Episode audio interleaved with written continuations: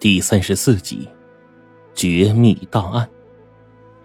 古尸的肩头受创已经十分严重，但是他现在顾不得这些。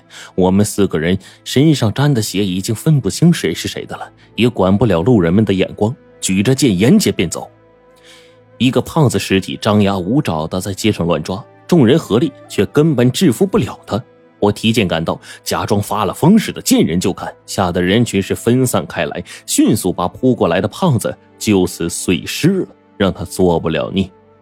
我这才发现，很多事情并不是道术就能解决得了的。我一路上，让我自己一直处于一个清醒的状态，一面止血，一面寻尸，一面想着别的。那个家伙能把钢筋当成绳子用。这绝对不是道术的范畴，就算邪术、黑术都难以达到这样的水平。而且那个中年人的催眠术看着更加的恐怖，无声无息的可以催眠整个尸群。要不是他当时开口让我清醒，只怕我根本就醒不过来。而最令我想不到的，却是雨英。我怎么都不会想到，这个暗中操纵磨盘的家伙，竟然是他。胡老道当初讲给我的那个故事，虽然有虚构，但并不影响我对于英的认同和崇拜。在相当的一段时间之中，我甚至一直拿他当做偶像去比较的。而这口磨盘和锁龙台究竟有着怎样的联系呢？这一切的谜都越发的让人解不清楚。我忽然觉得，自己的力量实在是过于渺小。而这个世界上绝对不是如我所看到的那么平静。就比如，今天晚上，我提着剑斩杀了最后一条尸之后，大概是尸毒上脑，逐渐行动开始迟缓。恍惚中，我听见了报警的声音，感觉双手好像是被戴上了手铐。砰砰砰的，请进。一个男人的声音很具有磁性。十分柔和的响起，整个房间里空荡荡的。另一个冰冷的女声说：“他醒了吗？应该就在这两天了。”那人话刚说完，我不时的咽了口唾沫，正琢磨着自己这是在哪儿啊？在监狱。那个男人的声音再度响起：“你看，他已经醒了。那我带他去见龙王。”女人的声音终于有了一丝温度，她走到我的面前，我却不知道为啥不敢睁开眼睛，也许是因为这里的气氛吧。良久，她的声音再度传来：“你可以睁开眼睛了。”我听到这声音，下意识的把眼睛睁开。这是一间很干净的病房，里面的摆设简约，却并不简单。四周的墙壁白的有些晃眼，甚至让我觉得这里的病房比外面的都要优雅的许多。一个穿着皮衣的女人，面无表情的把我拉起来，给我戴上手铐。我才发现自己穿的是病号服，很薄的衣服，甚至挂的都有点空空荡荡的在身上，连条多余的衣服啊都没穿。我就急了，赶紧问她：“谁给我脱的衣服？”啊女人一滞，大概也没想到我会问这个问题。厌恶的别过那张漂亮的脸，声音呢，则是恢复了冰冷。龙王要见你，我不去呢，我简直气得不行。你会被永远关在这里。女人声音响起，我大怒：你们敢关我，就没有王法了。你只有三秒钟选择，一、二、三。我听到最后一个声音，打晕他。当我再次醒来的时候，发现自己坐在沙发上，而一边有很多个玻璃围成的一个小单间里面坐了好几个人，我竟然全都认识。吴教授、老汪、小唐，他们赫然就在其间。他们似乎在对着我说什么，但是呢，我丝毫听不清他们的声音。我忽然发现呢，上次的那个古尸肩上缠着绷带，就坐在旁边。正微笑着冲我笑，我看他笑得那么贱，我突然想揍他。你笑什么？我问他。嘿嘿，没什么哈。你要敢得罪我暗恋的人，嘿嘿，他那脾气啊，就是那么火爆，连我都不敢多说一句话。他见笑那模样啊，让我十分无语啊。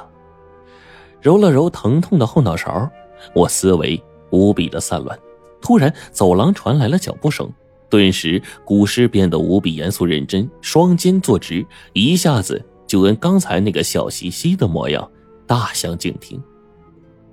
我静静的看着，一个四十岁上下、长相平凡，甚至可以说是极丑的男人从外面进来，后面跟着的正是之前那个把我打晕、穿着皮衣的美女。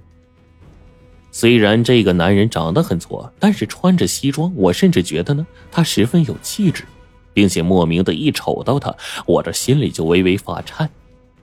这种气质啊，绝对不是靠寻常的穿衣打扮就能做到的。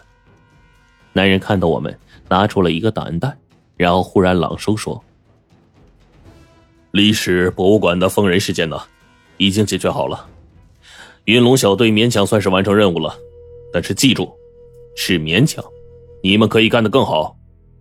古诗微微一笑，瞬间严肃的点头表示认可，然后说：“我们云龙小队有新的任务参加，您的话我一定转告。”那个穿着西装的家伙，大概就是美女助理口中的龙王。他点了点头，却是让古诗呢略微皱眉，有些紧张。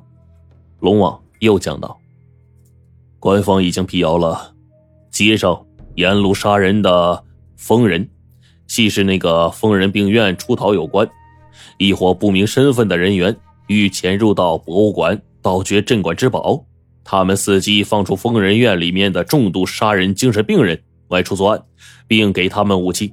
目前呢，精神病人已经被遣送回去了，作案犯人众多，大多呢被击毙了。这是目前为止我省最大的一次猖獗的盗发行为。警方已经给予沉重打击。至于博物馆里发生的事情，已经处理完毕了，秩序回归井然。你们继续回博物馆工作，记住我的话。龙王把头呢从一边的话筒啊偏了过去。小玻璃单间里，吴教授他们点点头，然后美女助理念道：“经调查，吴焕之教授曾参与到锁龙台大墓的发掘。”王东明和唐有才都是博物馆地下仓库的保洁员，情况属实。放王东明和唐有才离开，剩下的人跟我来。龙王说完话，留给我们一个笔直的背影，就进了屋。老王和小唐最后看了我们一眼，吓得呀，再也不敢多说一句话了，悄悄的跟着工作人员就溜了出去。我们进到一间很是优雅的书房里面，四面放置的全都是书架，各式各样的书都有，真是琳琅满目。但这都不是重点。龙王示意我跟吴教授坐下，然后呢，跟古诗交代了一句，给了他一封文件，叫他回去参阅。最后，整个书房里面就只剩下我、吴教授以及这个龙王，我们三个人。我忽然浑身不自在起来，不知道为何，我有一种感觉，龙王似乎能够轻而易举的看透我心里的想法，这是令我极度不适的。倒茶，他吩咐一声，美女助理进来倒完茶就要离开了。龙王略微品了一口，一清嗓子，然后说：“ 外面宣布的将会是今晚新闻播出的辟谣的通告，但其实呢。”发生的事情，你们两个都多少经历了一些。罗晨，罗先生，你的经历虽是完整丰富。吴焕之教授，你已经是老朋友了。第一次来这里还是八年前，当时正是锁龙台大墓填埋的时候，所以呢，我们就敞开天窗说亮话。我直接问了，我心里一动，原来吴教授已经不是第一次来了。那这里，就是那个神秘调查组织的总部吗？我刚想到这儿，龙王忽然提醒：“罗先生，您走神了。”我一愣，越发的不敢往多了想了。龙王这才看着我们说：“那口磨盘，我们掌握的信息其实比你们要丰富的多，但是很可惜，我们也不知道它的来历、作用以及其他用途。你们又是最直接接触那东西的人，至于为什么磨盘要放在博物馆，在这里呢？”我能告诉你们的是，他必须待在博物馆。龙王又清了一下嗓子，示意我们不要再问，然后继续说：“ 至于具体的原因，请恕我们保密。现在我想知道，你们接触他这么久以来，你们觉得那口磨盘究竟是个什么异类？亦或者说，你们认为它的来历是怎么样的？当然，在此之前，我要对之前为你们添的麻烦表示歉意，并代表我们这个集体向你们表示感谢。龙王笔直的鞠了一个躬给我们，这一时间让我和吴教授有些错愕。但吴教授毕竟见得多，态度呢不像我这么明显。吴教授回忆良久，最后摇了摇头说：“我们呢认为这口墨跟传说中的阴曹地府有关。呃，虽然这个结论在您这里啊，并不一定会被相信。”甚至呢，有人会觉得我们是疯子。龙王摇了摇头，然后说：“ 你们为什么会觉得我不相信呢？”继续说。吴教授诧异了一下，点点头，把我们的分析一一道来。呃，众所周知，这个阴曹地府有一种刑罚叫做鬼墨。